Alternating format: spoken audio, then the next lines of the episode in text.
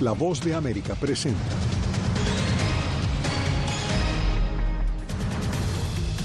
Estados Unidos registra el primer tiroteo del año en una escuela de Iowa. Gobierno y republicanos negocian medidas para reforzar la seguridad fronteriza. Vendedores ambulantes son desalojados del puente Brooklyn en Nueva York. Muchos de ellos son migrantes. El Estado Islámico se atribuyó la responsabilidad de las dos explosiones que dejaron casi un centenar de muertos en Irán.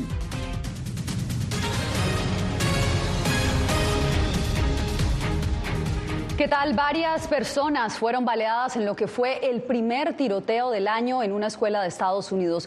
Con esta noticia comenzamos el mundo al día. Soy Yasmín López y para conocer los pormenores me acompaña Julia Riera. Julia, este ataque se registró solamente 15 minutos antes de que iniciaran las clases y hoy fue el primer día de clase luego del regreso de las vacaciones de fin de año. ¿Qué han dicho hasta el momento las autoridades?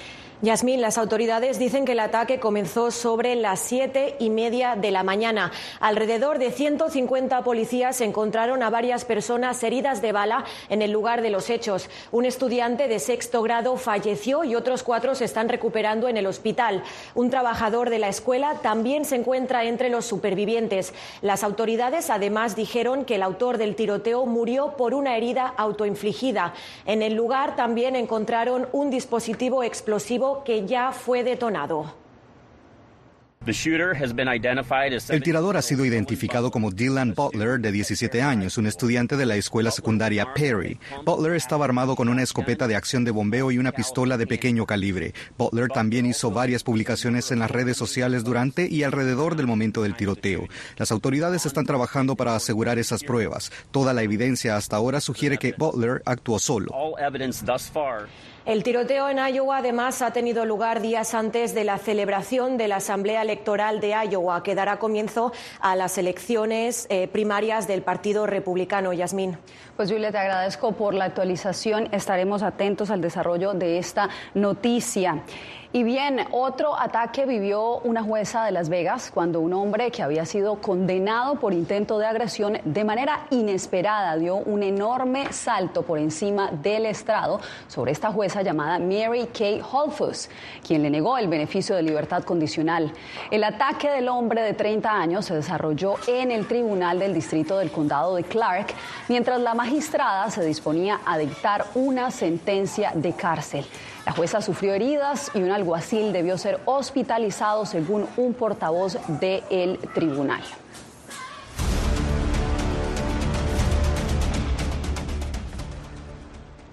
La Casa Blanca y la oposición republicana se disponen a negociar medidas para reforzar la seguridad fronteriza. Paula Díaz, incluso algunos representantes a la Cámara de Representantes amenazan con un cierre de gobierno si no son alcanzadas las demandas que están haciendo ellos en este momento. ¿Cómo transcurren las negociaciones? Yasmín, pues el ambiente luce complicado para sentarse a negociar. Mientras los republicanos, los congresistas republicanos visitaban ayer la frontera con Texas, eh, la administración Biden puso una demanda, anunció una demanda contra la SB 4, la ley migratoria de ese estado, argumentando que las leyes migratorias son potestad del gobierno federal. El Departamento de Justicia demandó este miércoles a Texas por la polémica ley SB4, que permitiría a la policía arrestar a inmigrantes que ingresen indocumentados a Estados Unidos. Esta demanda llega cuando Nueva York y Chicago están rechazando autobuses y aviones que transportan inmigrantes enviados por el gobernador republicano de Texas, Greg Abbott. Mientras los congresistas republicanos llevaban a cabo su recorrido por Eagle Pass, en Texas, la Cámara de Representantes anunció el inicio del proceso para un posible juicio político contra el secretario de Seguridad Nacional, Alejandro Mayorkas, a quien responsabilizan por la situación en la frontera sur del país. El 10 de enero se celebrará la primera audiencia. Los republicanos han pedido que se reestablezca la política de quédate en México.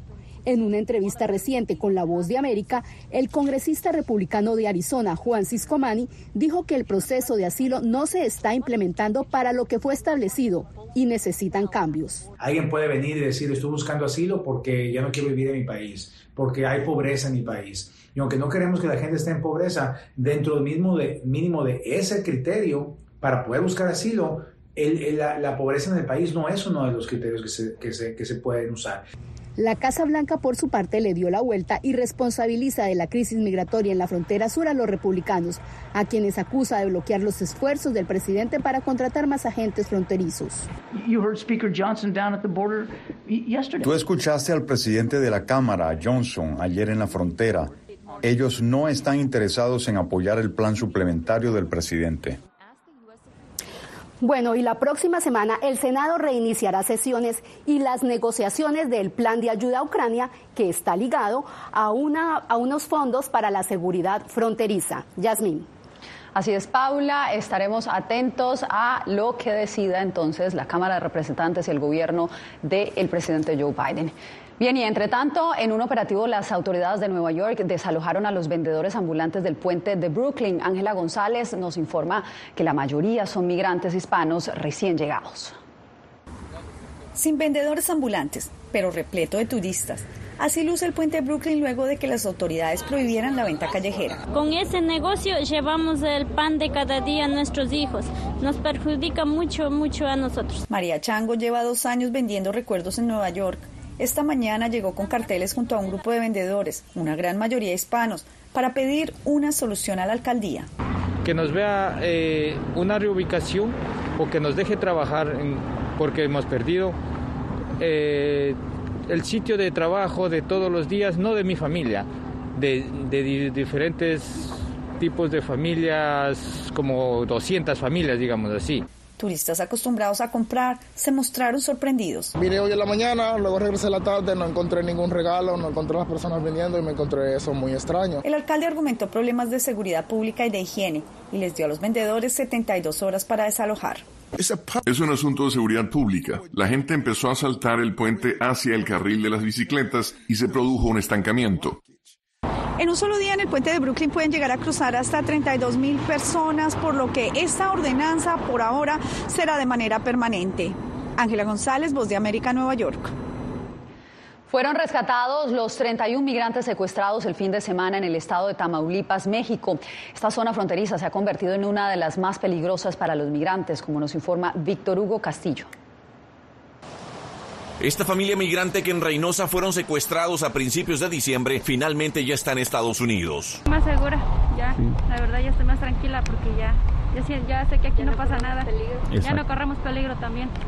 ¿Y de qué lado sí corremos peligro? Familiares tuvieron que pagar cerca de 29 mil dólares por su rescate y sus seis hijos fueron testigos de la mutilación de dedos, manos y pies de otro migrante que eventualmente ejecutaron por no pagar el dinero que los secuestradores demandaban. Dijeron que, que iban a empezar a cortar por pedacitos y después se lo iban a llevar a cocinar, así dijeron. Quedaron otros 200 inmigrantes, lo que viene es el secuestrados. La ola de secuestros en Tamaulipas, capital de secuestros en el noreste de México, tiene a los migrantes como el objetivo del crimen organizado. Los amenazan con no llegar a la cita programada de CBP One e incluso con tácticas de tortura o muerte. A las autoridades de México federales, especialmente al presidente, por favor, investigue profundo lo que viene a ser tanto secuestro de migrantes. Y estamos contentos, muy contentos porque están bien. Celebremos que aparecieron con vida.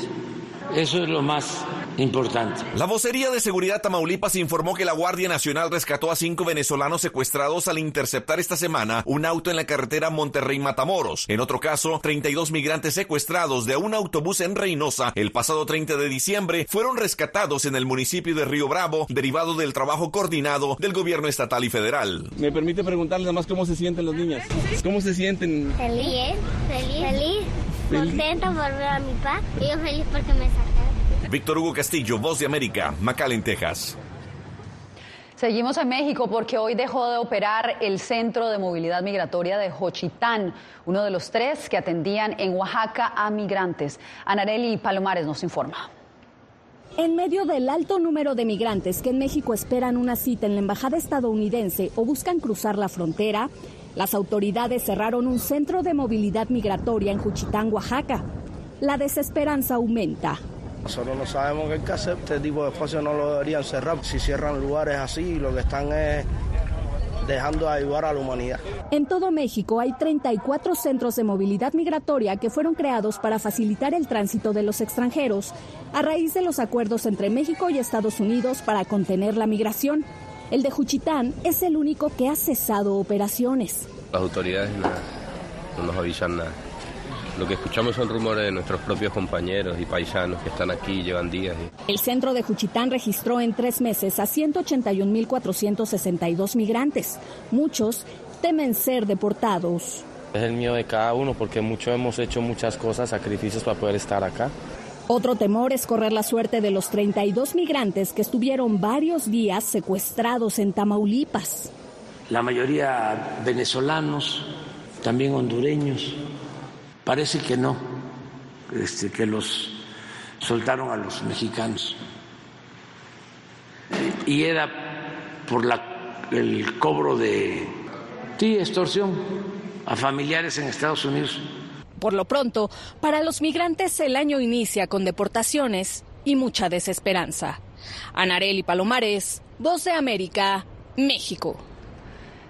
Mientras aumenta la tensión por una posible expansión del conflicto en Medio Oriente, el Estado Islámico se atribuyó la responsabilidad por las dos bombas que dejaron casi un centenar de fallecidos en Irán.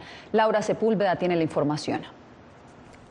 El Estado Islámico, también conocido como ISIS o Daesh, a través de su cuenta de Telegram asumió responsabilidad por dos explosiones registradas en Irán que dejaron al menos 84 muertos este miércoles, el ataque más fuerte de la organización en décadas.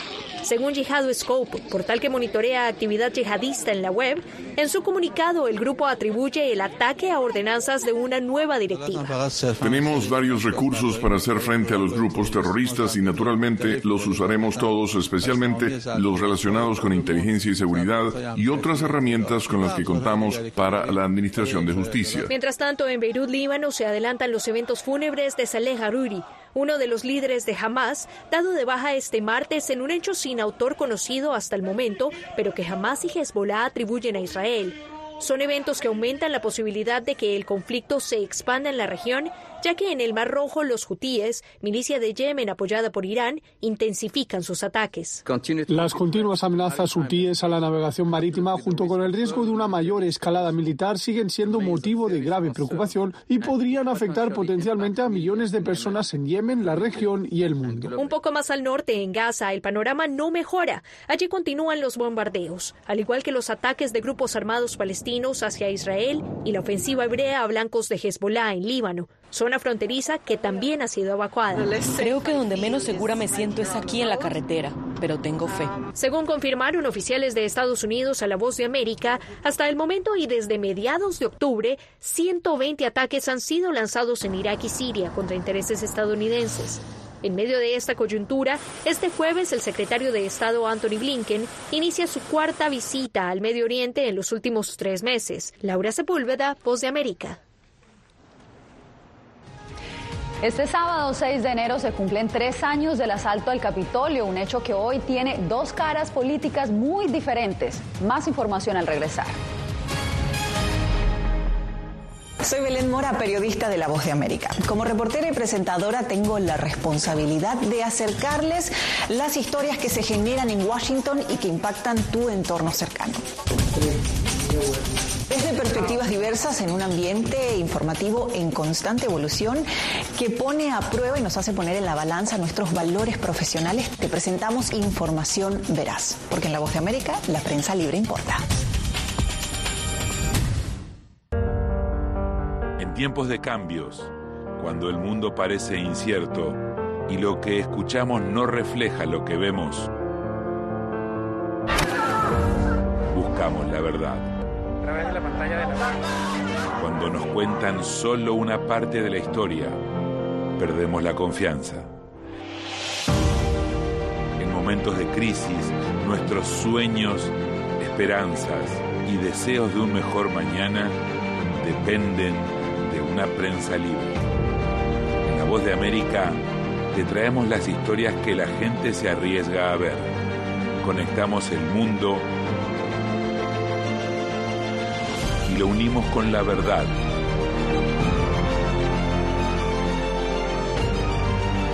En la voz de América, te presentamos el panorama completo.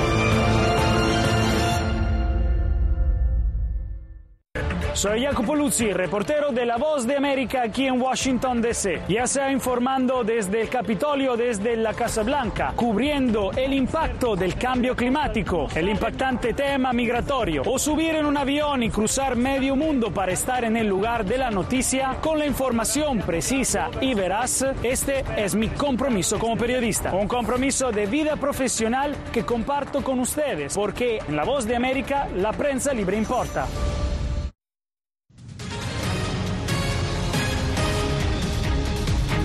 Estamos a dos días de que se cumpla el tercer aniversario del asalto al Capitolio estadounidense, un acontecimiento que ha generado múltiples investigaciones penales y políticas aún sin resolver y también se ha convertido en tema clave para las campañas presidenciales del presidente Joe Biden y del exmandatario Donald Trump. José Pernalete nos hace el recuento. Un hecho imborrable en la memoria de un país. El asalto al Capitolio del 6 de enero de 2021 deja fallecidos y el reclamo permanente por esclarecer las responsabilidades por el asedio violento al Congreso que llevaron a cabo partidarios del expresidente Donald Trump. Fue la culminación de un intento de golpe de Estado, un intento descarado de derrocar al gobierno. La violencia no fue un accidente y representó la última resistencia de Trump. Expuestas las evidencias de la investigación del Comité del Congreso sobre el asalto, a tres años de lo ocurrido, ahora la reyerta masiva es utilizada por el expresidente Trump como argumento para sostener su campaña a la reelección, mientras enfrenta 91 litigios legales en todo el país. Eh, dos de ellos en corte federal. el caso de, Washington, pues eh, se le acusa de haber tratado de paralizar el traspaso pacífico del poder eh, cuando trató de parar el, el, traspaso, la certificación de la candidatura de, del presidente Biden el día 6 de enero en el Capitolio. El presidente Joe Biden tiene prevista una aparición este viernes en Pensilvania, una oportunidad para reforzar su aspiración a permanecer en la Casa Blanca con un mensaje sobre el ataque. No obstante, de acuerdo con expertos, la anulación de la candidatura de Trump de la boleta electoral en algunos estados puede ser contraproducente. José Pernalete, Voz de América, Miami. Y usted quédese con nosotros porque en instante el presidente ecuatoriano propone consulta popular, una de sus promesas de campaña.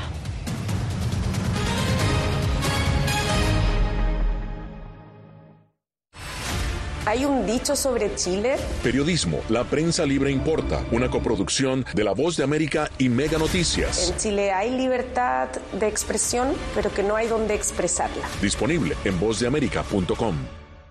¿Quieres mantenerte informado de primera mano? Únete a nuestro canal de WhatsApp. Lo que ocurre en Estados Unidos, América Latina y el mundo directamente a tu celular. Escanea el código que ves en pantalla y conéctate con las noticias para recibir información veraz y balanceada. Noticias de última hora, reportes originales y verificación de información. Porque en La Voz de América, la prensa libre importa.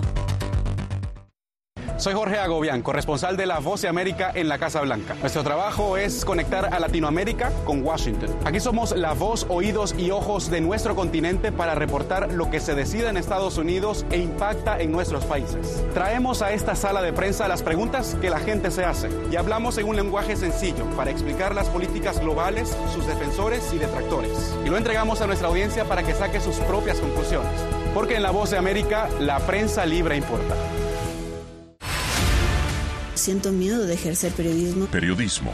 La prensa libre importa. Una coproducción de La Voz de América y Teleamazonas. Siento miedo de decir que soy periodista. Disponible en vozdeamerica.com. ¿Cómo decidió este grupo de hombres no acabar con la civilización? Presentamos de Yalta a Malta, una serie documental que analiza las relaciones y amistades entre los líderes de la Guerra Fría cómo interactuaron, cuándo se conocieron y llegaron a discutir el destino del mundo. Es un lado de la historia que usted necesita ver. De Yalta a Malta. Vean los cinco episodios ahora mismo en VOA Plus.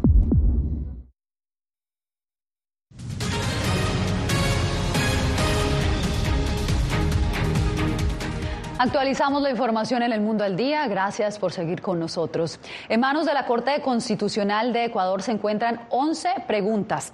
El presidente ecuatoriano Daniel Novoa las sometió a análisis del máximo tribunal antes de celebrar una consulta popular. Desde Quito, Néstor Aguilera nos informa que todas tienen que ver con seguridad. Esta consulta el gobierno del presidente Daniel Novoa reveló lo que espera concretar en poco tiempo como una de sus ofertas de campaña, convocar a una consulta popular. Tiene tres claros objetivos. Uno, intervención de las Fuerzas Armadas en la lucha contra la delincuencia. Dos, estamos cansados que haya mayor protección para los delincuentes que a las fuerzas del orden. Tres, esta consulta tiene también el objetivo de promover el empleo. Sin embargo, la propuesta de 11 preguntas encuentra observaciones como las del constitucionalista Esteban Rom. Las preguntas no significan cambios constitucionales trascendentales y la gran mayoría de estas en los anexos lo único que plantean es posibles y futuros proyectos de ley. La consulta propone replantear el papel de las Fuerzas Armadas en el combate a la delincuencia, como lo explica la politóloga Catherine Herrera. Y si ponemos cosas específicas como la prevención, actuación inmediata, implicaría que eh, se tenga que capacitar nuevamente al funcionario militar y claro, ellos tienen una, una función específica que es atacar o eliminar el enemigo. Ambos coinciden en que este momento no es pertinente para una consulta para el país, agobiado por un déficit fiscal superior a 5 mil millones de dólares se está convirtiendo en el cumplimiento de una oferta de campaña vacua, vacía. Podría resultar inconveniente para el Estado ecuatoriano, teniendo en cuenta que necesitamos proyectos de inversión, no solo en el ámbito reactivo de seguridad, sino también en el ámbito social. Las preguntas deberán someterse al control de la Corte Constitucional, que deberá pronunciarse los siguientes días sobre su viabilidad. Néstor Aguilera, Voz de América, Quito. En Nicaragua, 29 religiosos, entre ellos católicos y evangélicos, permanecen tras las rejas. Según activistas, la escalada represiva del gobierno de Daniel Ortega contra la libertad religiosa es una apuesta para controlar la fe de los nicaragüenses. Donaldo Hernández nos tiene la información. Organismos de derechos humanos sostienen que Nicaragua atraviesa el peor momento de su historia con respecto a la libertad de culto. Actualmente la administración de Daniel Ortega mantiene encarcelados a 18 religiosos católicos y 11 misioneros evangélicos. Esto se enmarca en los ataques diabólicos de la dictadura en contra de la Iglesia Católica. Los evangélicos también son víctimas de acoso estatal, según denuncia el destacado activista evangélico Henry Aguilar llegan a las iglesias evangélicas, eh, bautistas, apostólicas y todo a, a presionar a que se unan al movimiento de pastores aliados del gobierno. La Comisión para la Libertad Religiosa Internacional de los Estados Unidos criticó este jueves la situación que enfrenta Nicaragua. La Comisión para la Libertad Religiosa Internacional de Estados Unidos está indignada por la decisión del gobierno nicaragüense de continuar con esta brutal represión a miembros de la Iglesia Católica. Desde agosto del año 2022 se han apresado a sacerdotes por supuesta traición a la patria, y según el oficialismo, los arrestos no significan necesariamente persecución religiosa. Son contra los hombres con sotana que cometen hechos delictuales. Los 11 misioneros evangélicos detenidos en Nicaragua enfrentan cargos penales por supuesto lavado de dinero, mientras que 17 de los 18 religiosos católicos todavía no han sido acusados en los tribunales. Donaldo Hernández, Voz de América. Cantar en idiomas que no hablan es ahora una realidad que solo un pequeño grupo de artistas exploran. La historia en minutos. Soy Gonzalo Barca, presentador de La Voz de América. Cada semana, desde nuestro programa Foro, programa de análisis y debate, vamos más allá de la noticia, con los temas de interés que ocurren en Estados Unidos e impactan en toda la región. Desde La Voz de América, tengo el privilegio de moderar debates y confrontar ideas diferentes. Así nuestra audiencia se puede formar su libre opinión y tomar sus decisiones bien informadas, porque en La Voz de América, la prensa libre importa. El crimen organizado asesinaba a los chicos y luego cremaba los cuerpos. Periodismo, la prensa libre importa, una coproducción de La Voz de América y Latina. Así que es complicado hablar acá de libertad de expresión. Disponible en vozdeamerica.com. Soy Diva Lizette Cash, periodista y presentadora de La Voz de América. Ir más allá de la noticia, escuchar las voces de las minorías y de las comunidades más vulnerables para informar sobre sus necesidades y logros es mi pasión. Desde Washington, visibilizar la diversidad étnica de Estados Unidos y de la comunidad hispana es parte de una pasión que compartimos en La Voz de América, donde la prensa libre importa. que empiecen a callar a periodistas, que empiecen a callar medios. Periodismo, la prensa libre importa. Una producción especial de La Voz de América. Porque al final lo que está en juego no solo medios de comunicación, sino la democracia de un país. Disponible en vozdeamerica.com.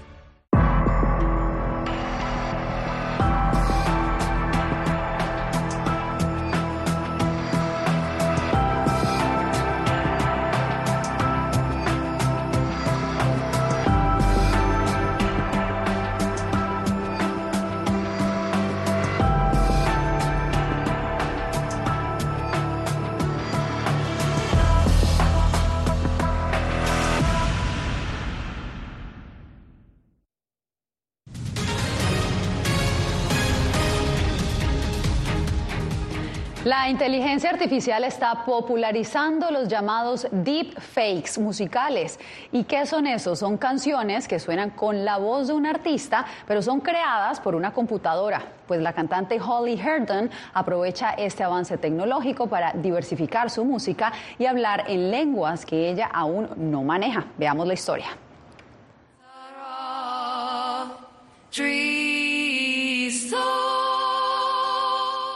La cantante Holly Herndon no habla catalán. Esa era mi voz, pero yo no canté ese clip. Programé a la inteligencia artificial con mi propia voz y ahora ella puede cantar cualquier cosa en varios idiomas. Herndon y su equipo desarrollaron un modelo de aprendizaje automático con inteligencia artificial entrenando su propia voz para que lea partituras musicales en varios idiomas y en cualquier rango vocal.